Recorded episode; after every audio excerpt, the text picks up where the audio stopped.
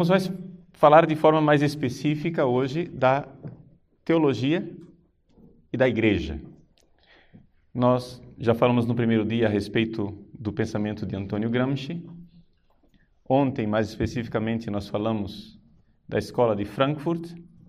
Hoje gostaríamos de falar especificamente da teologia e libertação e como é que se encaixa a teologia e libertação nisso tudo.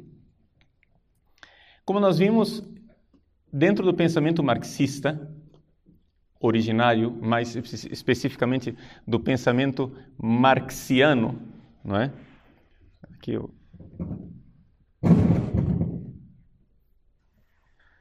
do pensamento marxiano, é,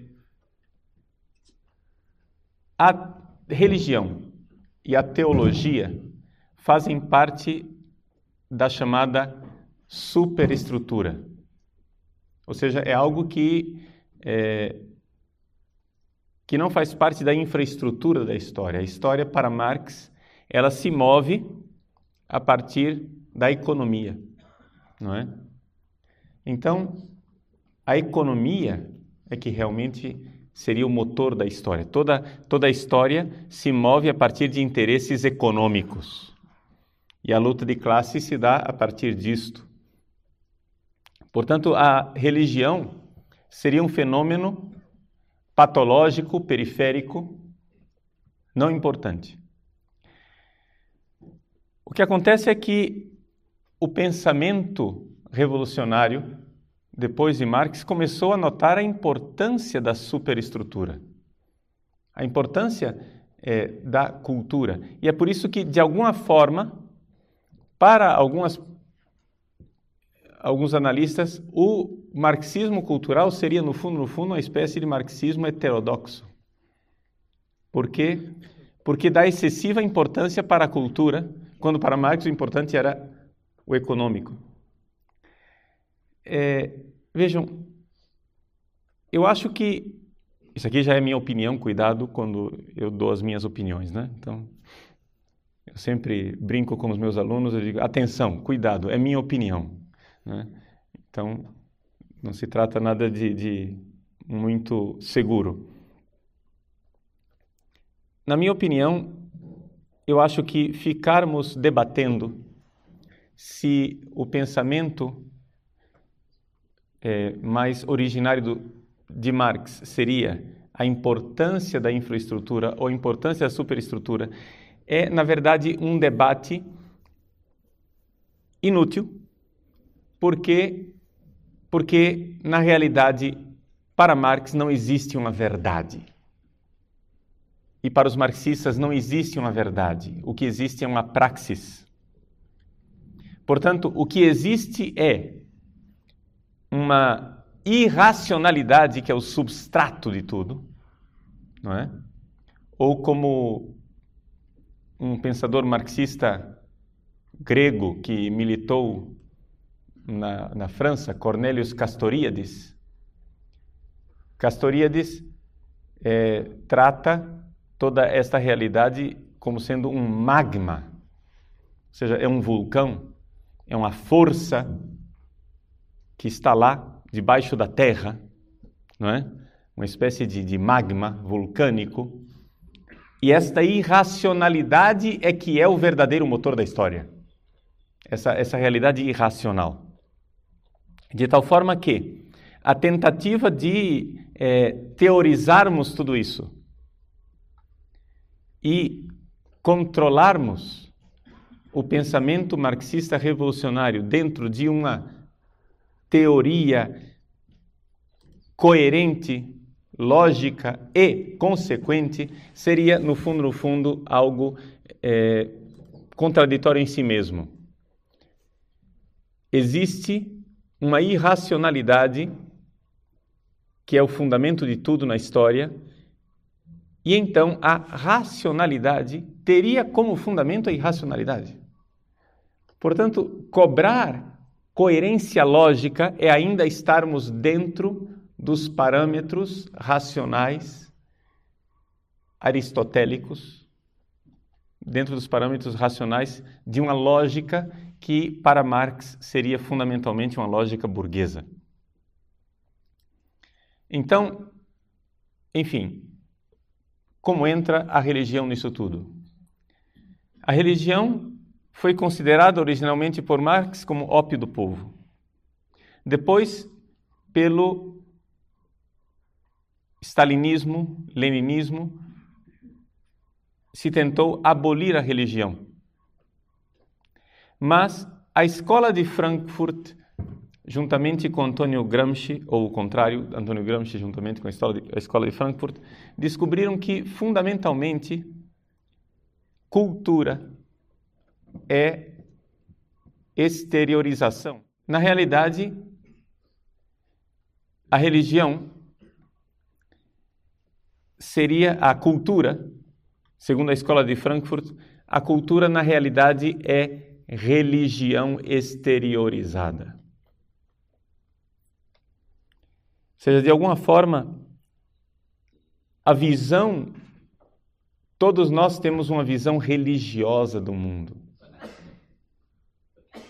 E a cultura seria a exteriorização desta visão de mundo.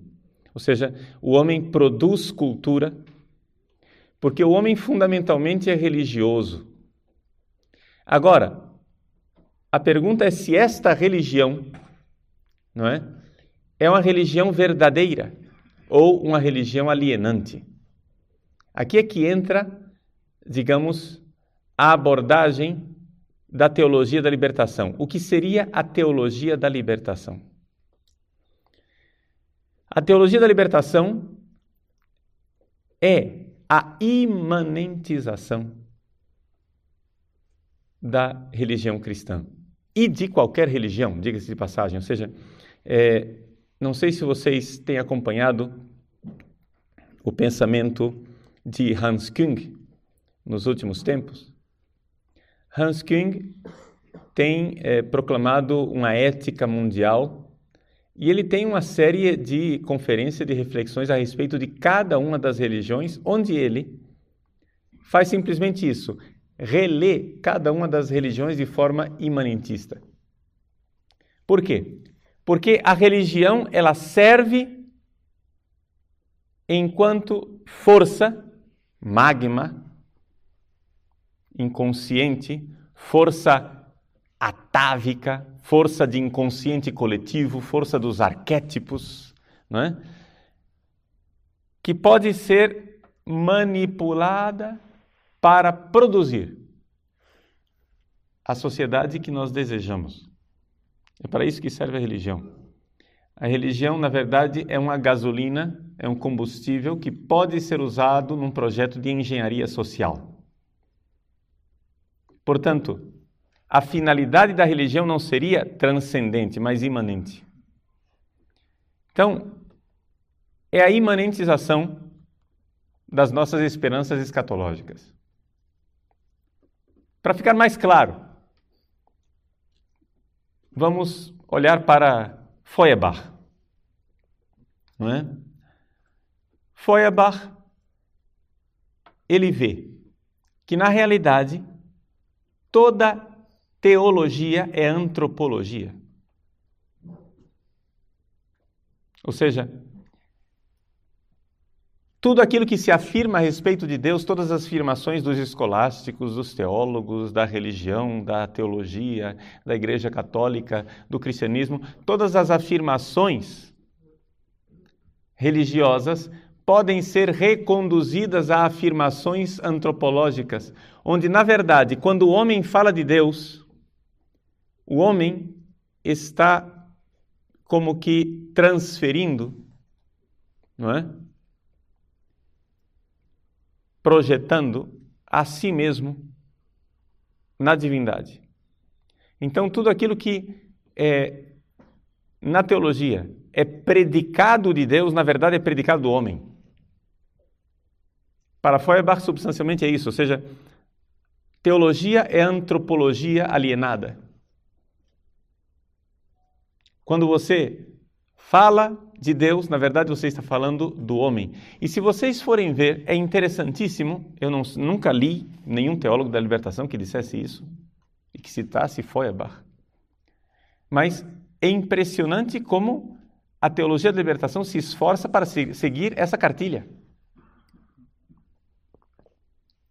Ou seja, na realidade, tudo aquilo que se refere a Deus é relido em chave antropológica e, mais especificamente, em chave sociológica. Antropologia e sociologia, ou seja, sociologia e antropologia coletiva, né? digamos assim, em, palavras pobres. Então, essa, essa realidade de um antropocentrismo em que todo o conteúdo do sagrado e do transcendente é esvaziado na imanência humana. Saindo da teoria, vamos para a prática. Quando nós encontramos um teólogo da libertação, uma das características básicas da teologia da libertação é a negação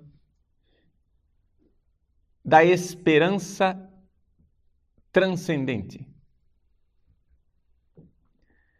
Ou seja, não se espera um reino de Deus na transcendência, mas se espera um reino de Deus na imanência deste mundo. Se você disser para ele que ele nega a transcendência, ele vai dizer: não, nós aceitamos a transcendência, porque o reino de Deus é já e ainda não, e ainda eh, então tem o futuro, tem. E aqui é que está o, o, o golpe. O golpe da teologia da libertação é que eles dizem que não são imanentistas e apelam para o futuro. Mas o futuro, meus senhores, ainda é imanente. A única diferença que existe entre o agora e o futuro é simplesmente que o futuro é o agora de amanhã.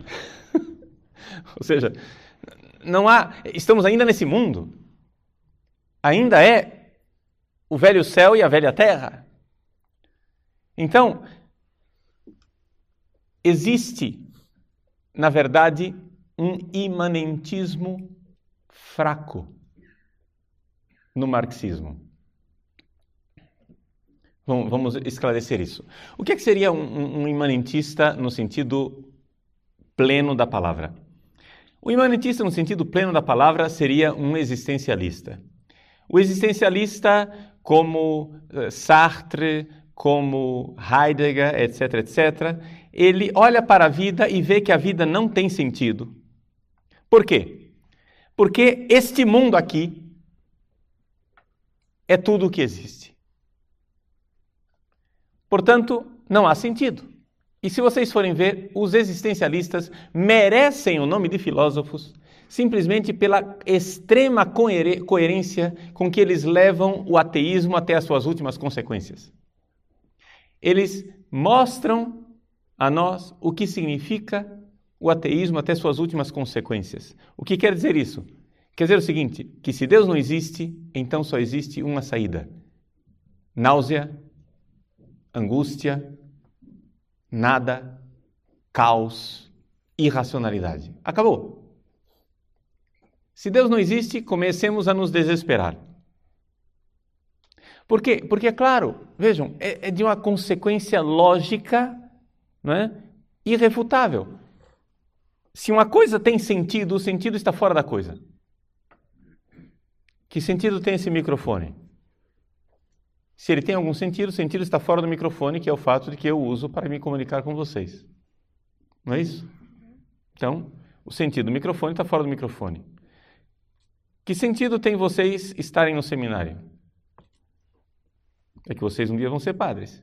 Então, se o seminário tem algum sentido, o sentido do seminário está fora do seminário. Estamos de acordo? Não, não teria sentido a partir do momento em que você eh, diz que a sua vocação é ser seminarista a vida inteira, a sua estadia aqui se tornaria absurda. Se tornaria um tédio. Se você aguenta esse negócio é porque você quer ser padre, né? Ou seja, se você aguenta esse período de, de, de seminário é porque você quer ser padre. Muitas vezes seminaristas entram em crise vocacional e dizem, padre, eu acho que eu não tenho vocação para ser padre porque eu não suporto o seminário. Disse, meu filho, ainda bem. Porque é simplesmente sinal de que você não tem vocação para seminarista. Mas ninguém tem vocação para seminarista. Todo mundo tem vocação para padre, né? Se, se você tem alguma vocação que tem a ver com seminário, você tem vocação para padre, não para ser seminarista. Ninguém quer esse negócio aqui é, perpetuado eternamente. Né? Então, se o seminário tem sentido, ele tem sentido fora do seminário. Ora, é se algo tem sentido, se alguma coisa tem sentido, o sentido está fora desta coisa. Portanto, se a vida tem sentido, o sentido necessário e logicamente está fora da vida.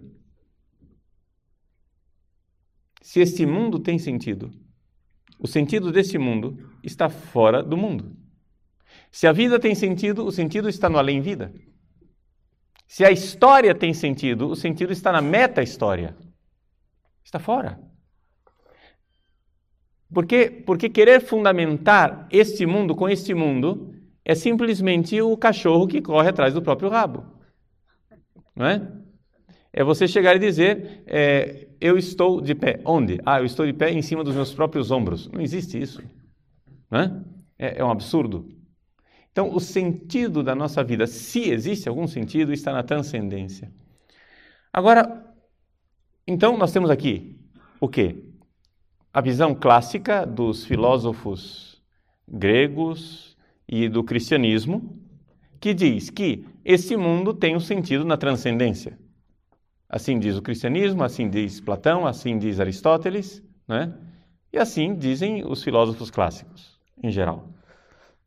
O sentido desse mundo está fora do mundo, está na transcendência. Muito bem. Os existencialistas simplesmente disseram: bom, Deus não existe, vamos levar a ter as últimas consequências este fato. Para eles é fato que Deus não existe, não preciso nem provar isso. Vamos levar até as últimas consequências o fato de que Deus não existe. Se Deus não existe, a vida é um absurdo porque não existe sentido. Não há além. E se não há além, se não há transcendência, não há sentido. Então é por isso que eles falam de angústia, o homem ser para a morte, sein zum Tode, não é? e, e companhia limitada. Então, os existencialistas e os filósofos clássicos são as duas é, posições coerentes. O marxismo é um imanentismo trapaceiro.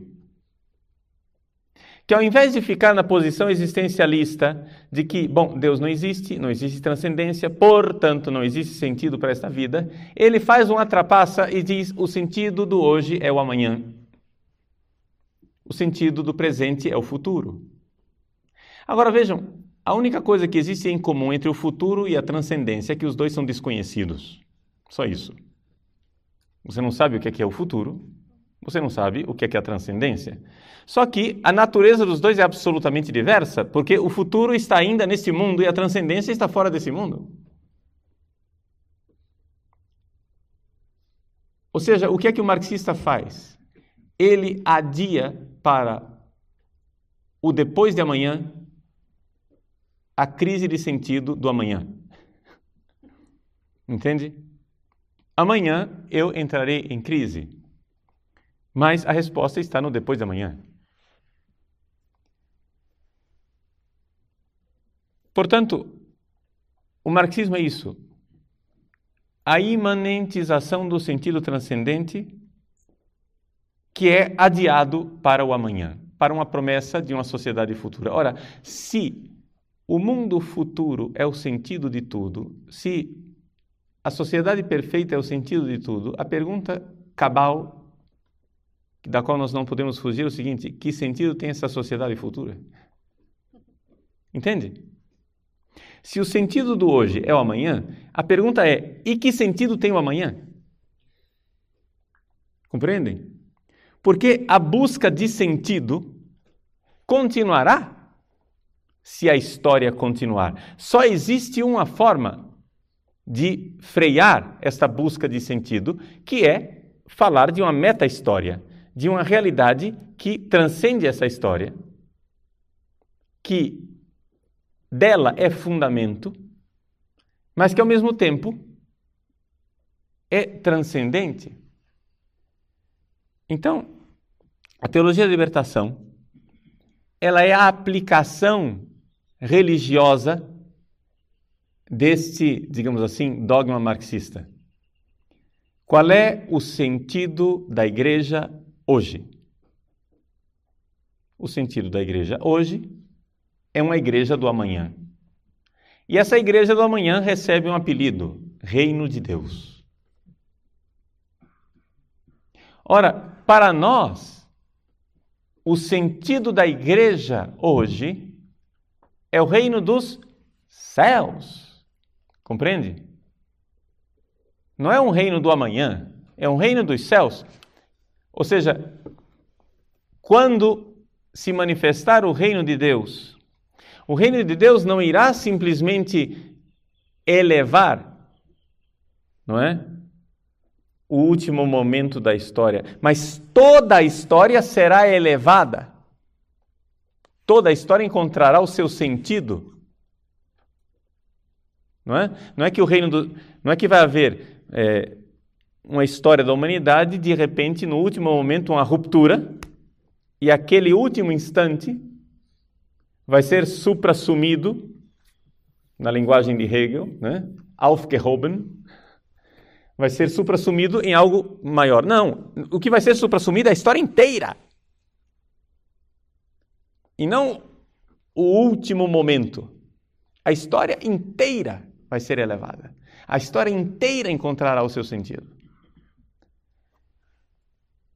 Se é assim, o reino dos céus não é o reino do amanhã. É o reino do além. É o reino transcendente. É o reino da eternidade. E a eternidade veio e rompeu na história. A eternidade irrompeu dentro da história humana e se fez carne. Aqui nós temos o paradoxo do cristianismo, onde o transcendente, o sentido de tudo, o logos, a palavra logos pode ser traduzida como palavra, mas pode ser traduzida também como sentido. Né? Quando você diz que uma coisa não tem sentido, você diz que ela não tem lógica, ela não tem logos. Né? Isso não tem lógica, não tem sentido, não tem logos. Muito bem. O paradoxo do cristianismo é que o logos, o sentido de tudo, que por definição para os gregos era algo transcendente, inalcançável e inatingível, o Logos transcendente se fez imanente, se encarnou e veio aqui na história. Esse é o que é paradoxo cristão. E porque ele veio e visitou a história, o Logos cristão tornou-se, não é? é? porque ele armou sua tenda entre nós, ele tornou-se alcançável, tangível. Aquilo que não era inatingível tornou-se aqui. Então, aqui nós temos um paradoxo. E aqui o esforço teológico é a tentativa, tentativa, hein? porque todo esforço teológico é sempre bastante limitado.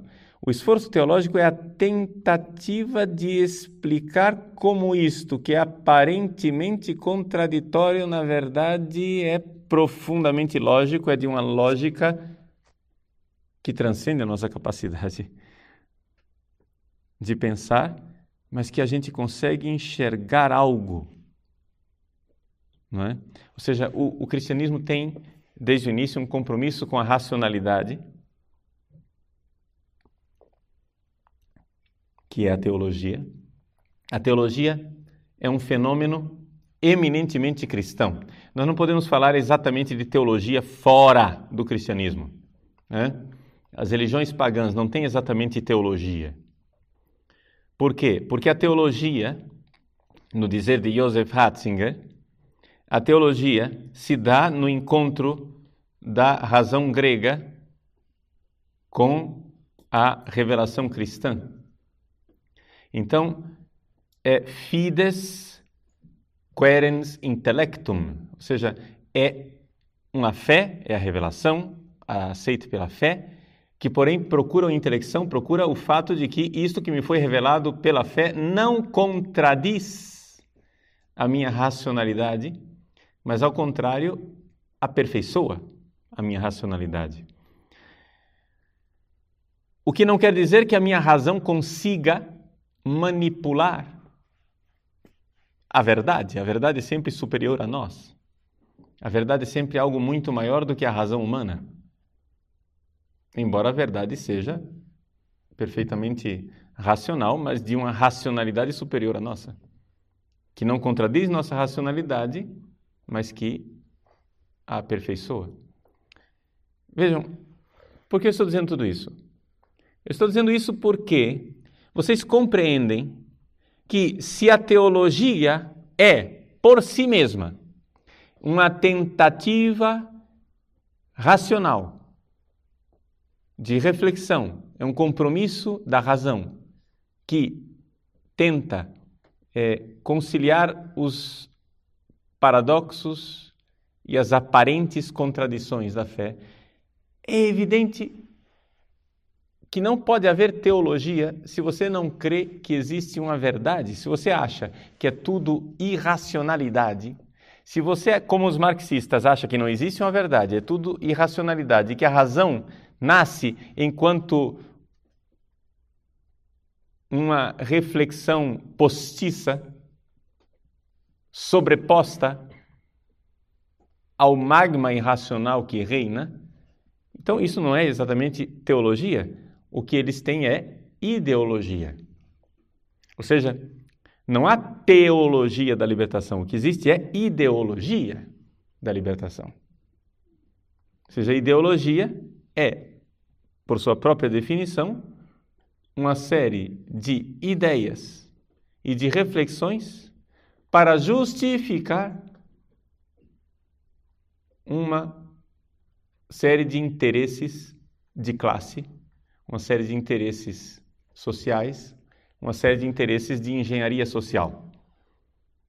Então, a teologia da libertação é, na verdade, não somente nós dizemos isto dela, mas se ela for coerente até o fundo, ela mesma dirá de si que ela é, na verdade, uma ideologia a serviço de uma engenharia social.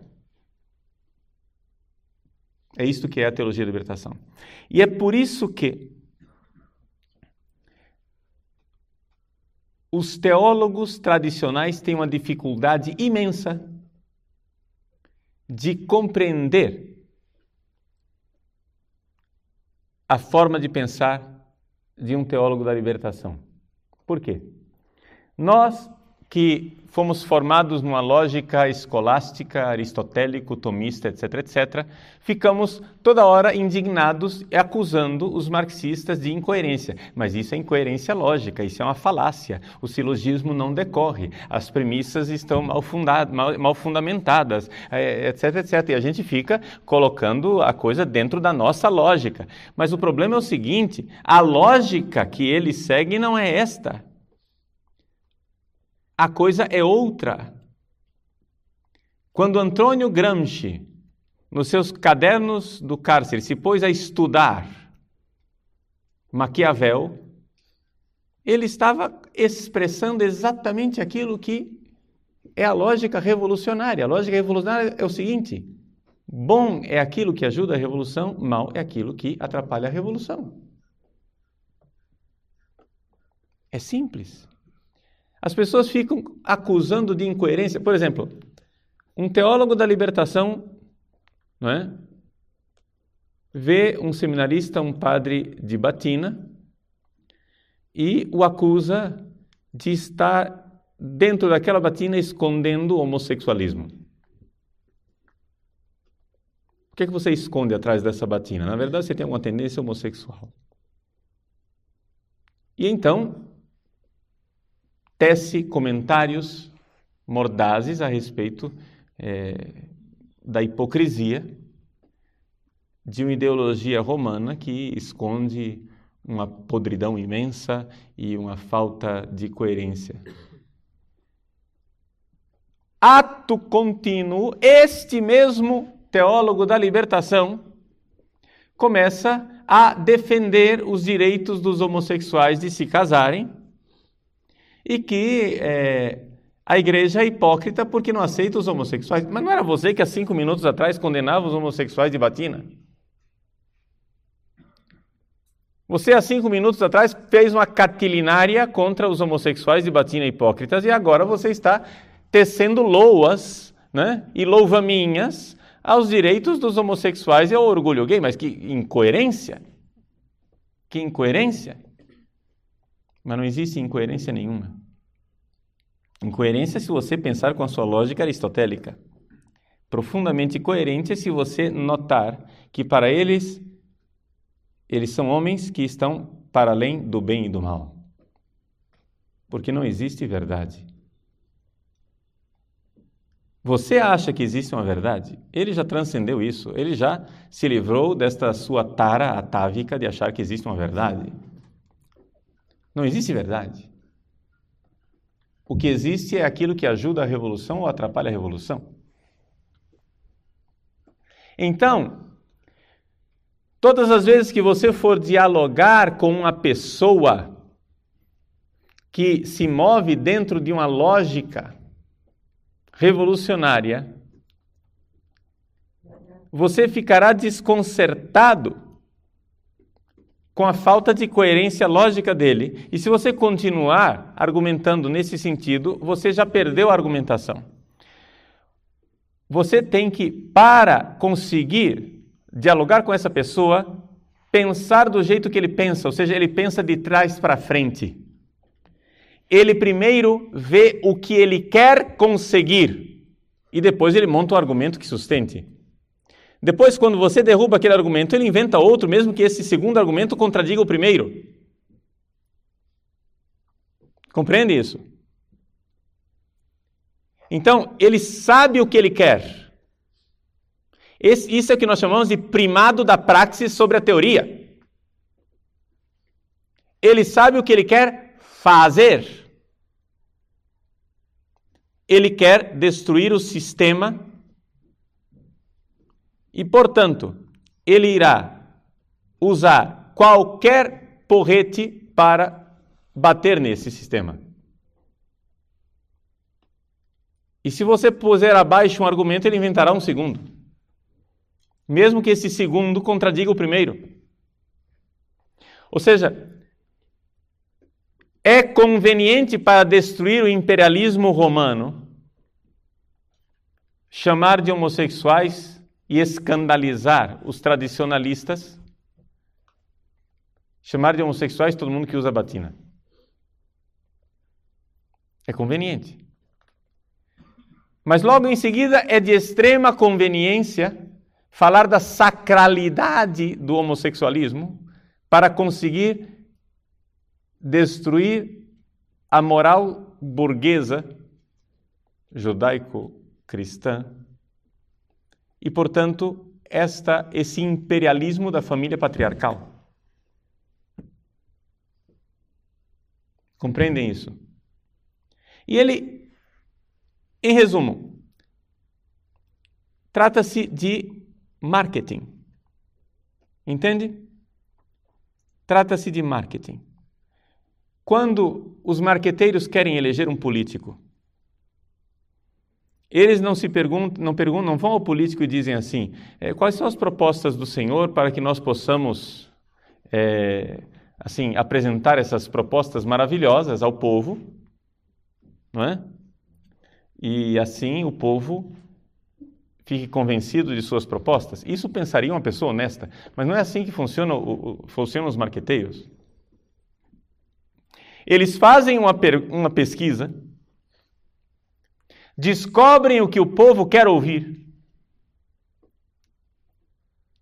e então contorcem a imagem do seu candidato para que ela se aproxime o mais possível daquilo que o povo deseja. Ou seja, não é que a, a, coisa seja um raciocínio lógico. Não, a conclusão já estava posta. Compreende? Então, qual é a grande acusação do marxismo com relação ao cristianismo? Que o cristianismo é ópio do povo. Porque o cristianismo é ópio do povo. Porque se vocês continuam prometendo um paraíso celeste para o povo, eles vão deixar de lutar para implantar a sociedade justa e sem classes aqui na terra.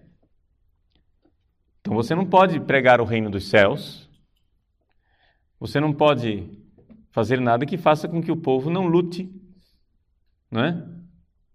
Você tem que ajudar o povo a se engajar nesse projeto de engenharia social que eles já se pré-fixaram, já colocaram lá, é isto que nós queremos alcançar, nós iremos abastardar a religião, metamorfoseá-la quantas vezes for necessário para fazer com que se chegue lá. Então, se antigamente o argumento do pobre funcionava, ótimo.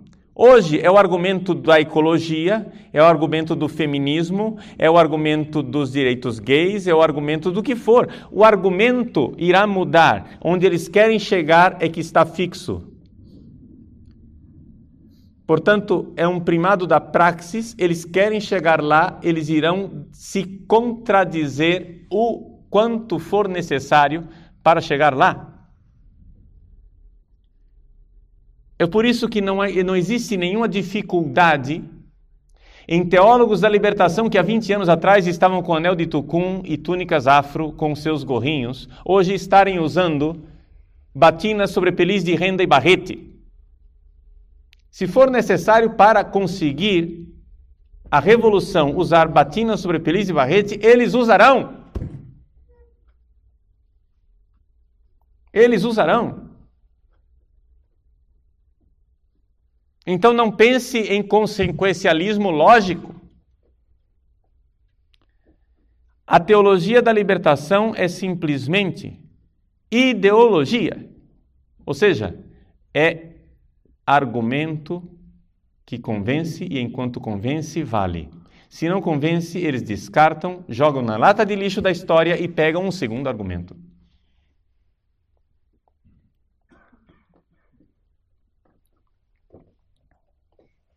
Teologia da libertação é teologia a serviço do partido. É aqui que está a realidade. Por isso, se você, ao entrar num debate com um teólogo da libertação, entrar dentro do debate dialético platônico, aristotélico, tomista, escolástico, clássico, você perdeu. Por quê? Porque dentro dos diálogos platônicos, dentro da dialética clássica, não tem nada a ver aqui com a dialética hegeliana, ou seja, tem a ver, mas não tem a ver, ou seja, estou falando aqui em sentido de diálogo de busca da verdade, né? diálogo acadêmico. É, quando você se põe nesse diálogo que busca a verdade, a dialética clássica supõe que as pessoas em debate têm boa vontade e estão buscando a verdade. Ponto. Esse pressuposto não existe num debate com um revolucionário. O revolucionário não está buscando a verdade porque ele não crê que exista a verdade. E, portanto, ele não vai procurar sinceramente uma verdade, porque para ele não existe sinceridade. Ou seja, toda razão é, na verdade, ilusão. Ou seja, lembremos-nos de Paul Ricoeur, que nos fala dos três eh, maîtres à suspicion, dos três mestres da suspeita. Nietzsche, Marx e Freud. Para eles, para esses mestres da suspeita, o que é a razão? Para Nietzsche, a razão é ilusão. Para Freud, é racionalização, mecanismo de defesa. E para Marx, é ideologia. Ou seja, nenhum deles crê na verdade. Nenhum deles crê que a razão possa conhecer a verdade. Para esses senhores, o ser humano é um animal defeituoso. É um animal que tem uma coisa chamada razão. A razão é um defeito. Que nos impede de estar com, em contato com o mundo real.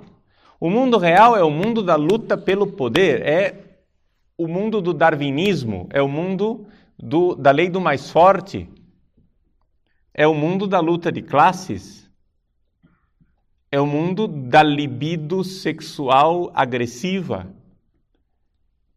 É o mundo do Übermensch, do supra-homem, do supra-humano, do homem que se livrou da racionalidade e da divindade e que agora vive é, a realidade ictônica, é, tenebrosa, irracional, satânica, digamos assim, para usar uma linguagem cristã que eles não usam, a realidade satânica do que é tenebroso, do irracional, do ilógico. Este é o mundo real. Essa realidade luminosa, apolínea, solar, não é? Da, da razão é simples ilusão. O mundo é subterrâneo, o mundo é magma, o mundo é lá embaixo é vulcânico. Então, aqui está a grande dificuldade. Agora vejam só. Estes senhores tentaram acabar com a igreja mais de uma vez. Levaram os, as igrejas, os católicos e os ortodoxos para os gulag russos e, e etc. Fizeram é, a Guerra Civil Espanhola e mataram sei lá quantos milhares de cristãos. Tentaram fazer revoluções e acabar com os cristãos. Só que eles notaram que não estava funcionando, porque nada disso conseguia tirar o povo da alienação religiosa. E então eles fizeram o plano B. O que é o plano B? O plano B é o seguinte: não, você não consegue vencê-los, junte-se a eles, infiltrando-se e mudando a religião desde dentro.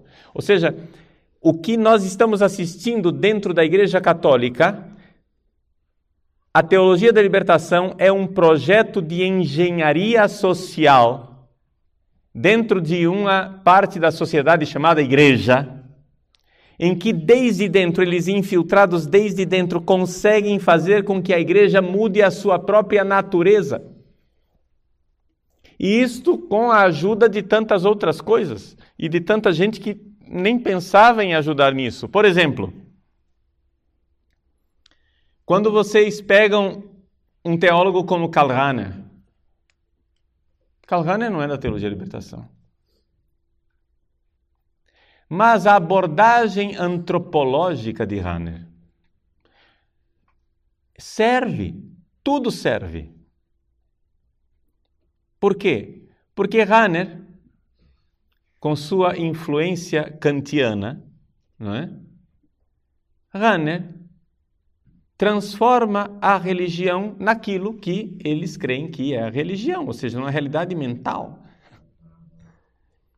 Por quê? Porque Hanner começa a mostrar que existe, Hanner estuda Kant, vê que existem categorias, transcendentais na mente humana, e Rand então analisa e vê que existe um transcendental sobrenatural. Ou seja, a religião, ao invés de ser algo na história, é um evento, é um acontecimento histórico, a religião é algo aqui, na minha mente, na minha cabeça. Então, tudo isso serve. Eles vão usar tudo isso. O que é que não será absolutamente aceito pela teologia da libertação? É o cristianismo como acontecimento.